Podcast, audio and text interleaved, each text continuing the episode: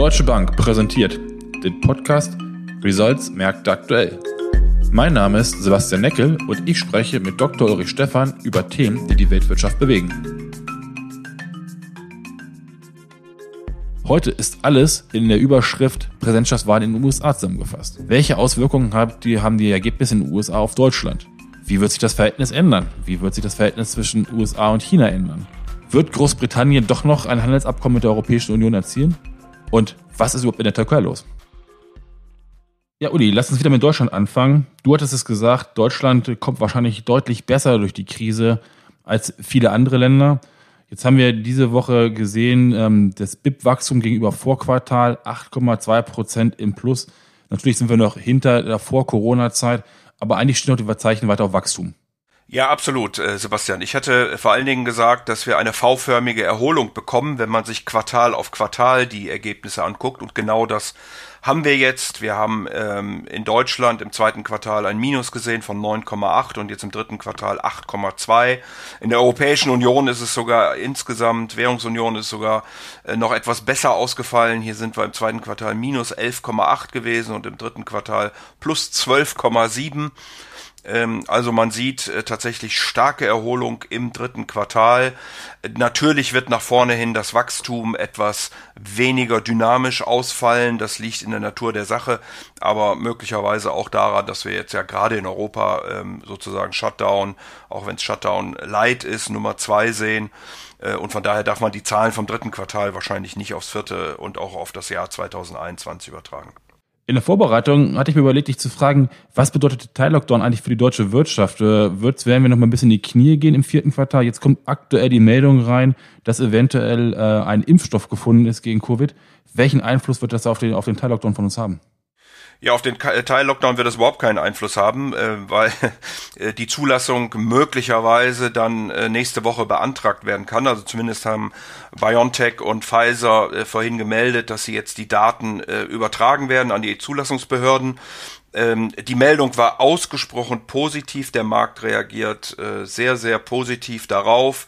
94 äh, Prozent Schutz nach 28 Tagen. Also hier war ja immer spekuliert worden, ob man möglicherweise einen 50, 60 prozentigen Schutz äh, haben kann, also deutlich höher. Äh, das Ganze bei knapp 43.000 äh, gut 43.000 Patienten. Man will noch in diesem Jahr 50 äh, Millionen Dosen herstellen, im nächsten Jahr dann 1,3 Milliarden. Also das sieht alles sehr, sehr gut aus. Nur man sieht eben auch, es muss jetzt zuerst mal zugelassen werden, dann muss produziert werden, distribuiert wird, geimpft werden. Also am November äh, Shutdown wird das wenig ändern. Und insofern müssen wir uns darauf einstellen, dass dieser Shutdown so in etwa äh, 0,5 Prozent Wachstum herausschälen wird ähm, aus unseren Prognosen, die aber, und auch das muss man deutlich sagen, mit dem starken Quartal, äh, mit dem starken dritten Quartal nach oben angehoben worden sind. Für dieses Jahr möglicherweise dann im nächsten Jahr, weil eben die Erholung in diesem Jahr doch stärker ist als erwartet, etwas schwächer, aber nichtsdestotrotz auch Wachstum in 2021. Du hast gerade angesprochen, Euro-Dollar ähm, geht hoch äh, Richtung 1,19. Der Markt schaltet auf Risk-On. Ähm, vor der Meldung hätten wir gesagt, das hätte, hatte sehr stark mit Joe Biden zu tun. Jetzt sagen wir natürlich, es könnte was mit dem Impfstoff zu tun haben. Nichtsdestotrotz, nachdem ähm, immer klarer wurde, dass Joe Biden wahrscheinlich die Präsidentschaftswahl in den USA gewinnt, hat der Dollar doch auch ähm, relativ stark an Wert verloren, ist Richtung äh, der 1,20er Marke marschiert. Ähm, glaubst du, dass Trump noch durch die Hintertür an die Macht wiederkommt? Schwer zu sagen. Ich, ich persönlich glaube nicht, aber ich bin natürlich äh, da nicht in diesen juristischen äh, Fällen so äh, tief drin, wie das äh, hoffentlich andere Leute sind. Äh, ich beobachte jetzt einfach die weitere Situation. Es scheint doch so zu sein und wir sehen ja mittlerweile auch einige Gratulanten, auch auf republikanischer Seite für Joe Biden, äh, dass er der nächste Präsident wird. Äh, die Daten sind jetzt der 8. De Dezember, an dem die Wahlmänner durch die Bundesstaaten benannt werden, die dann am 14. Dezember den Präsidenten wählen. Offiziell wird das alles dann bekannt gegeben am 6. Januar und am 20. Januar wäre die Amtseinführung, ähm, äh, wenn jetzt nicht irgendwie Unvorhergesehenes äh, passiert, aber ich würde mal annehmen, dass das so äh, kommen wird. Äh, unterm Strich, und das mag überraschend sein, äh, Sebastian, würde ich sagen, dass die Republikaner die Wahl gewonnen haben, auch wenn Donald Trump sie verloren hat. Denn die Republikaner haben äh, zumindest mal ähm, was im Moment die Daten angeht, eine blaue Welle verhindert.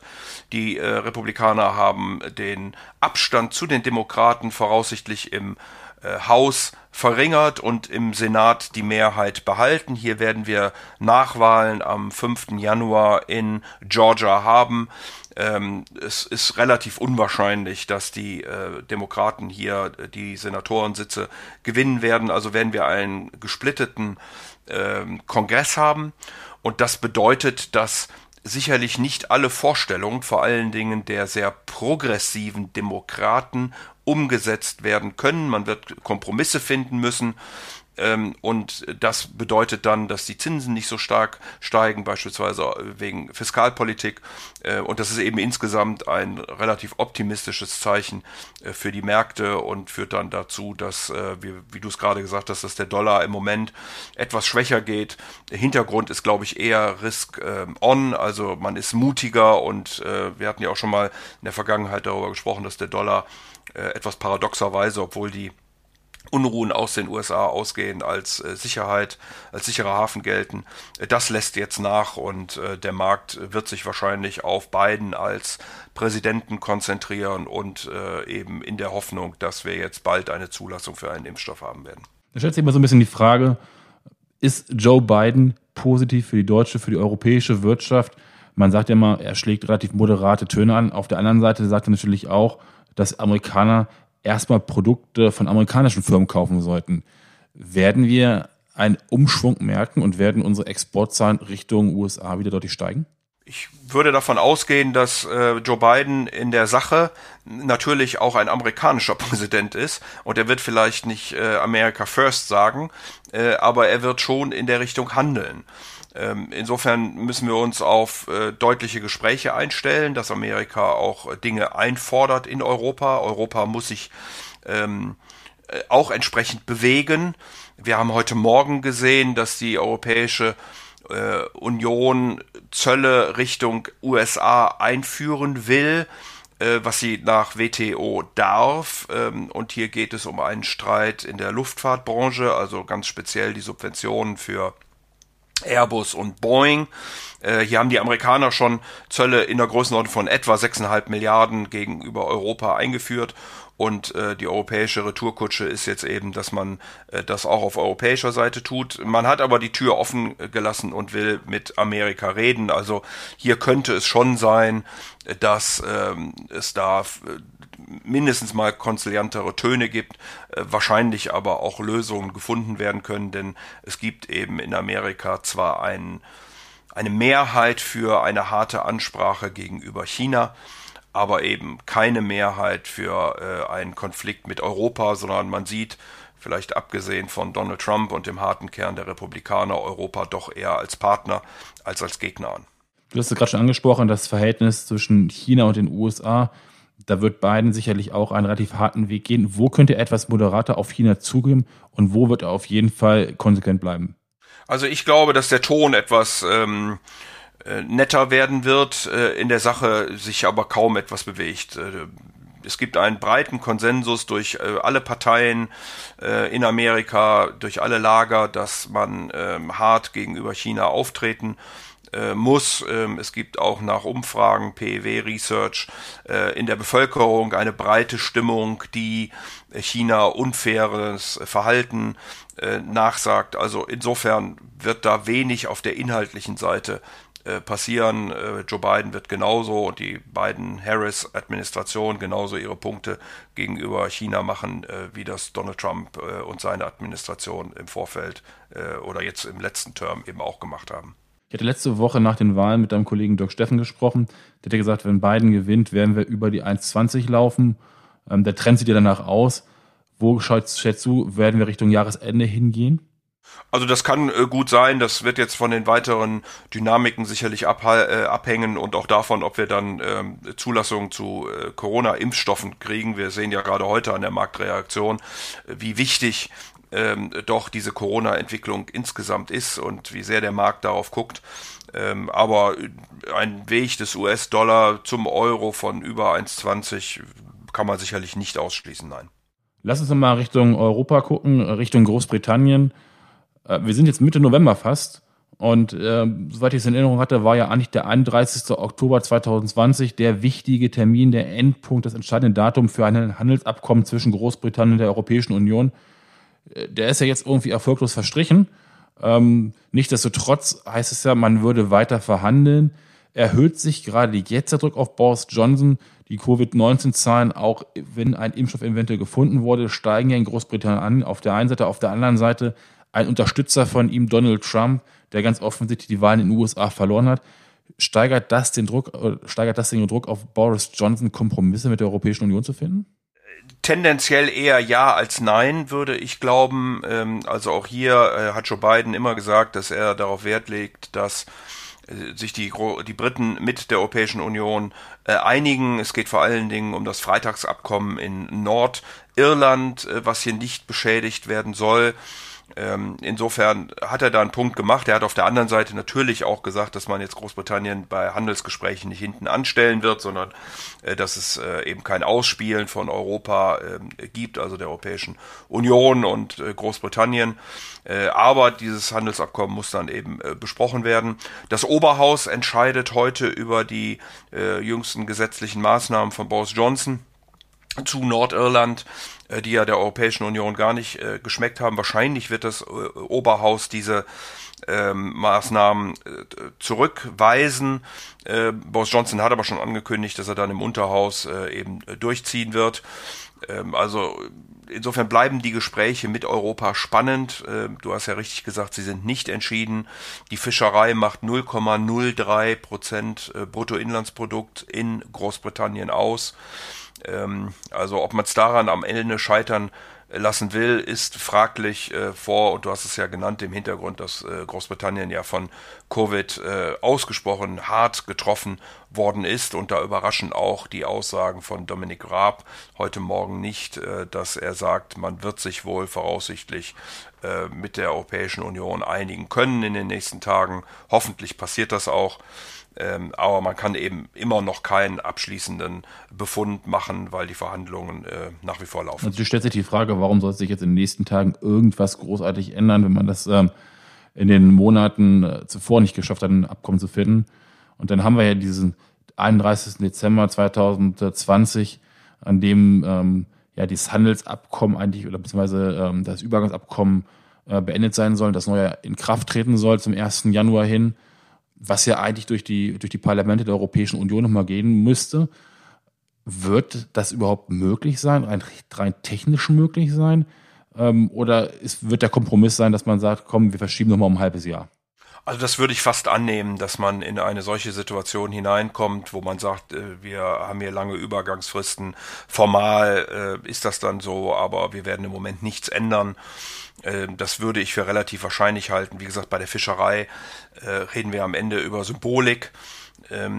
Und äh, hier hilft sicherlich auch, dass die Unterstützung durch Donald Trump äh, ein Stück weit wegfallen dürfte und den Druck auf Boris Johnson erhöhen, eine Lösung mit Europa zu finden.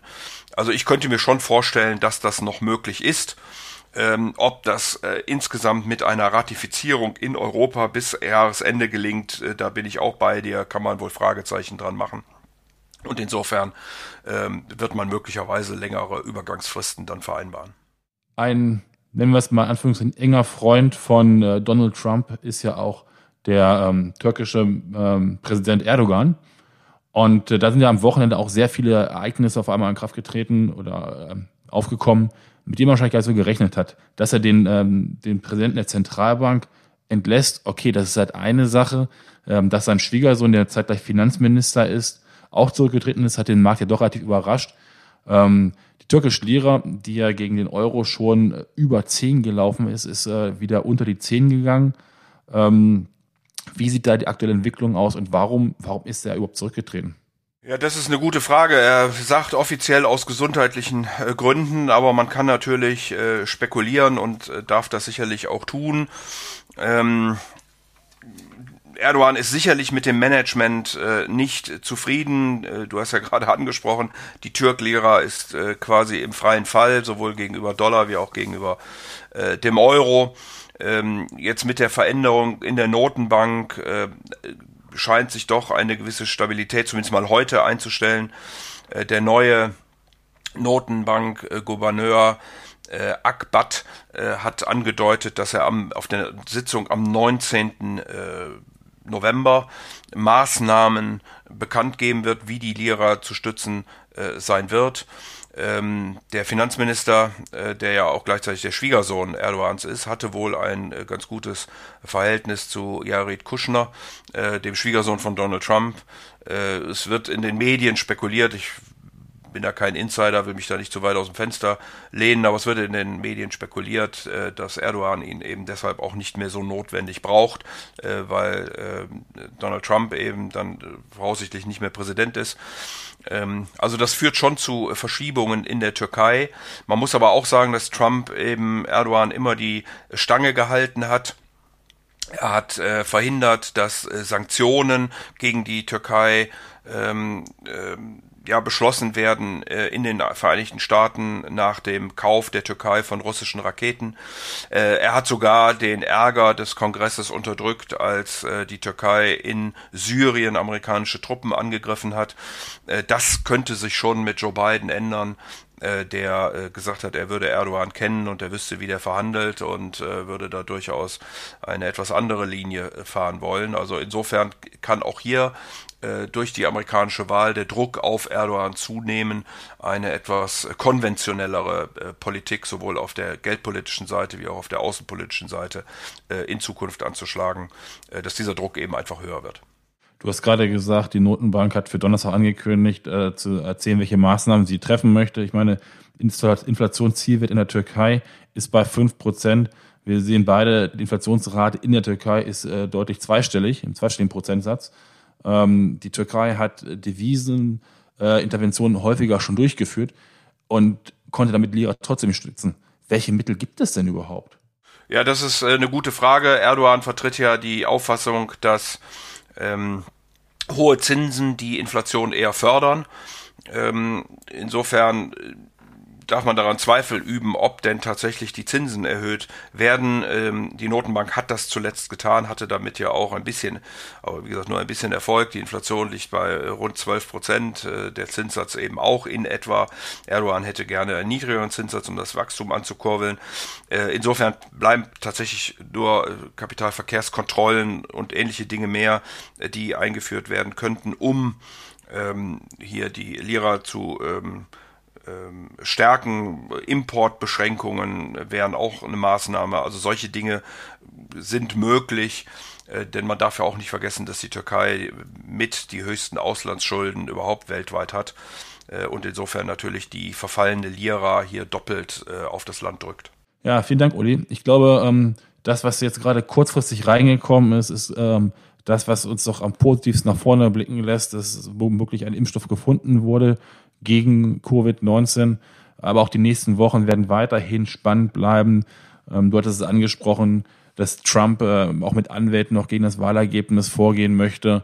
Ähm, da kommt, es muss abzuwarten, ist abzuwarten, was da rauskommt. Dass natürlich noch die Senatswahlen anstehen, ähm, sollten die Demokraten Georgia gewinnen.